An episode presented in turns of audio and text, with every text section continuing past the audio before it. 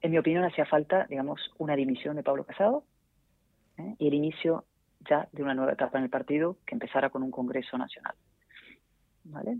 Sí. Eh, esa dimisión no se ha producido, lo cual estira la agonía, no solamente la de Casado, la del propio partido, porque cada día que se queda perdemos votos, ¿vale? Cada día que esta, esta transición se prolonga, eh, va perdiendo el Partido Popular, ¿vale? Esa es la primera idea esencial.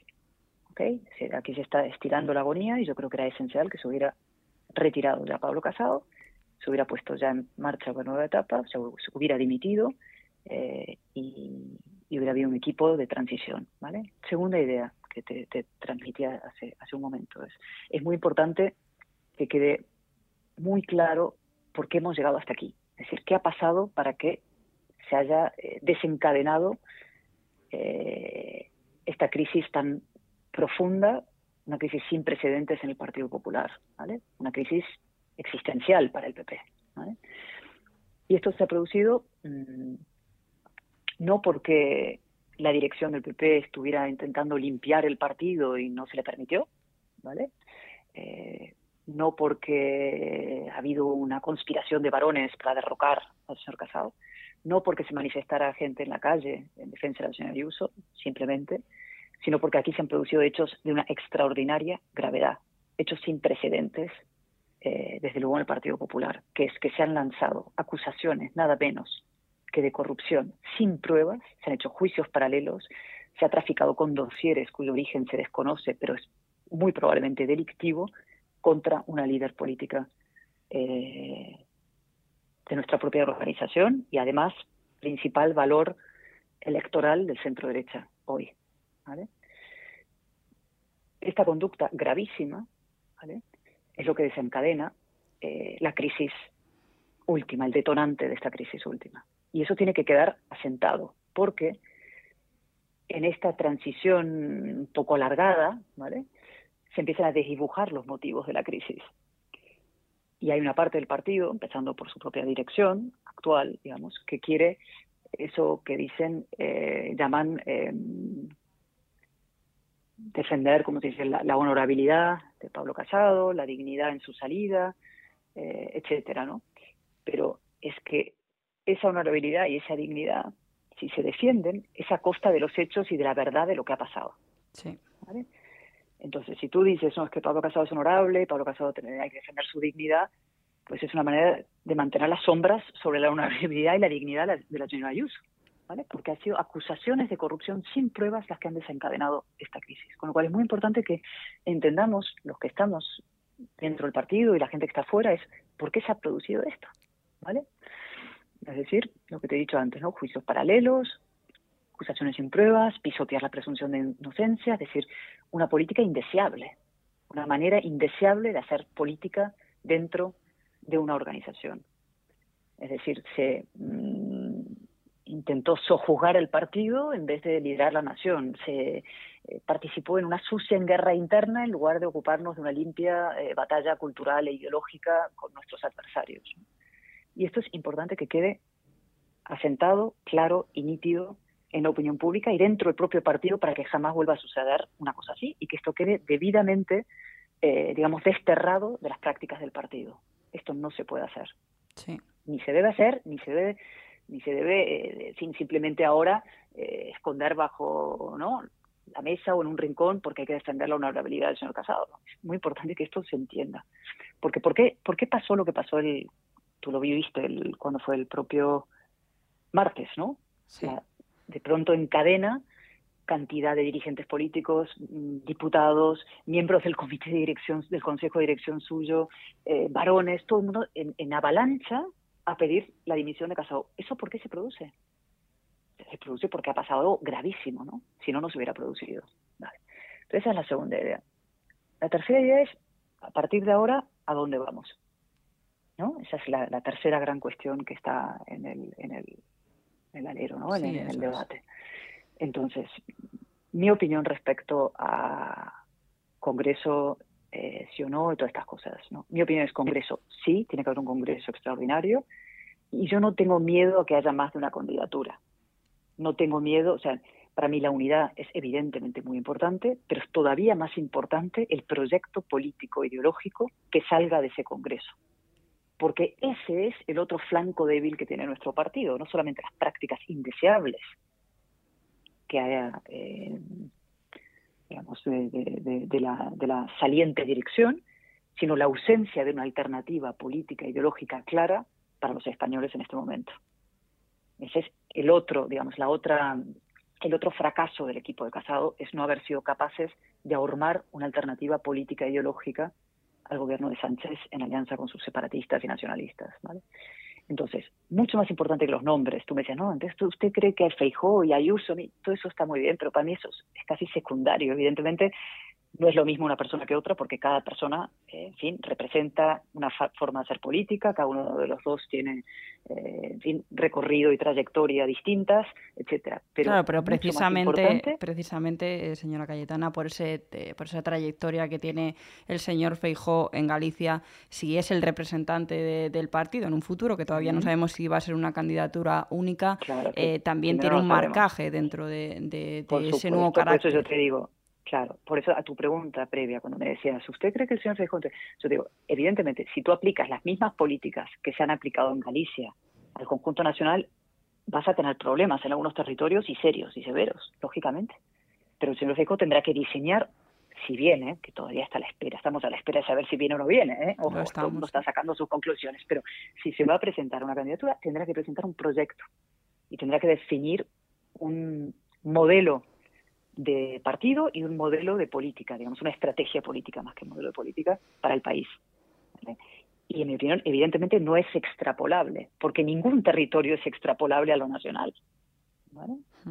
Ni siquiera del todo probablemente Madrid sea extrapolable a lo nacional, habría que verlo, digamos, en, puramente en la pura diseño de la gestión.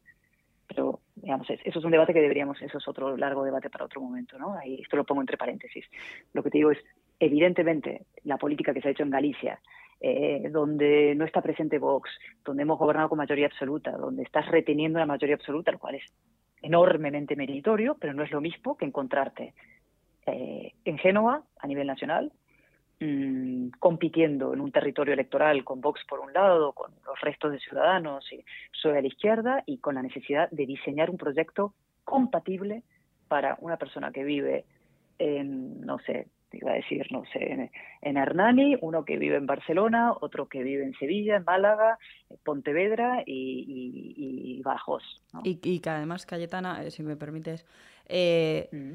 también existe un cambio en el paradigma, digamos, de política nacional y autonómica, y es que ahora mismo, especialmente en la política nacional, las, las mayorías absolutas prácticamente no existen y por lo tanto eh, la persona que sea designada como presidente del partido después de esta celebración del Congreso Extraordinario Nacional tendrá que sentarse previsiblemente o casi seguramente a negociar con otras fuerzas políticas, en este caso posiblemente con Vox.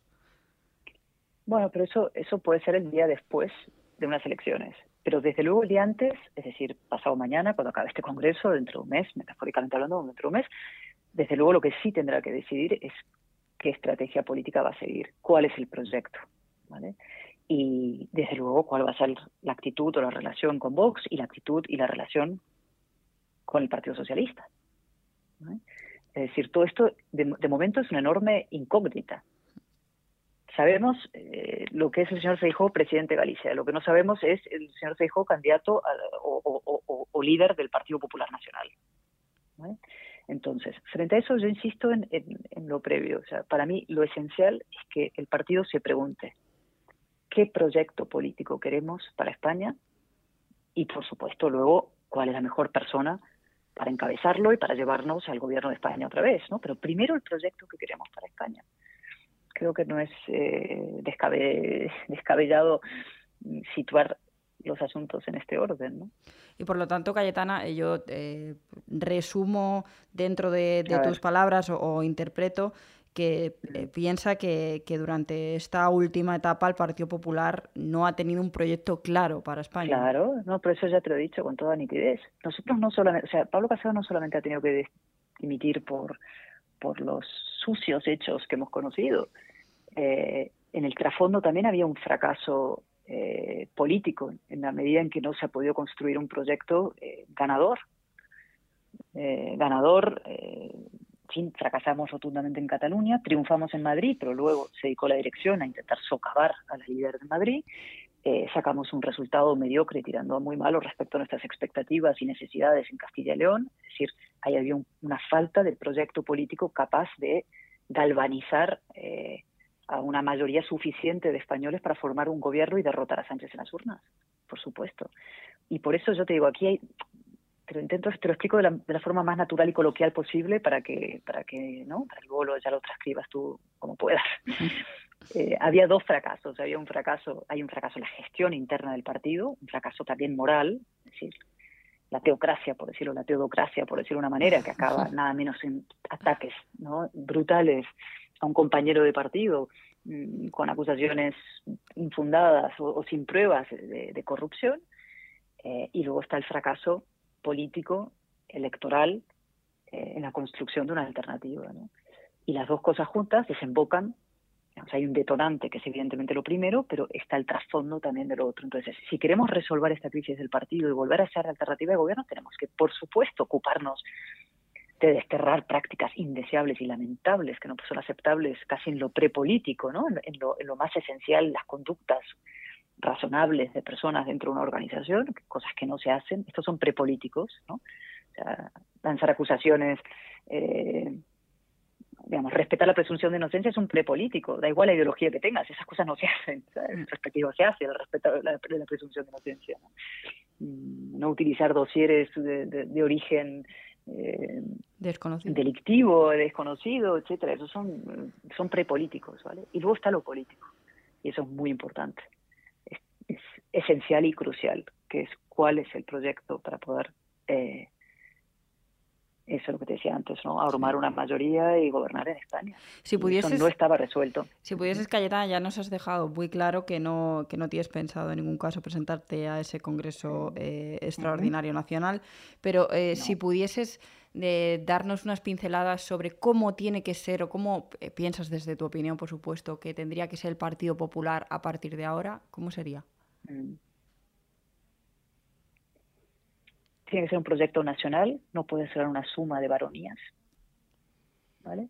No es el Partido Popular no es una suma de 17 territorios, es un proyecto, eh, es una suma de sus cientos de miles de militantes eh, en defensa de los 40 y ¿cuántos somos? 7 billones de españoles. Eso es esencial. Es un proyecto nacional. Tenemos que poder decir lo mismo en una punta de España que en la otra. Es el punto de partida y tiene que ser un proyecto eh, capaz de encarar con mucha valentía y fortaleza mm, eso que llamamos la batalla cultural a la izquierda y los reaccionarios nacionalistas. Ya por eso sí supone, en mi opinión, digamos, confrontar eh, y buscar la deslegitimación del nacionalismo identitario, eh, significa plantar cara en la defensa de la transición y la constitución frente al guerra civilismo y la memoria histórica, significa hacer frente a la involución identitaria de las políticas más radicales de la izquierda en género y en tantos otros asuntos, significa tener una alternativa económica liberal clara, es decir, un proyecto moderno para ciudadanos libres e iguales, españoles libres e iguales. Por último, líneas eh, generales. Por último, Cayetana le quería preguntar acerca de bueno, las explicaciones que ha dado la señora Isabel Díaz Ayuso. Nos reunió los periodistas, nos entregó un documento de 17 páginas, si no recuerdo mal. También envió un comunicado. Eh, ¿Cree que las explicaciones están todas dadas por su parte? Yo creo que sí, de momento sí. O sea, la fiscalía tiene en su a ver lo que la toda la información y es la fiscalía la que va a tener que actuar y decidir, o la justicia, vaya. Y ya por último. la justicia y la justicia eh, seguramente va a llegar hasta el fondo de esta cuestión.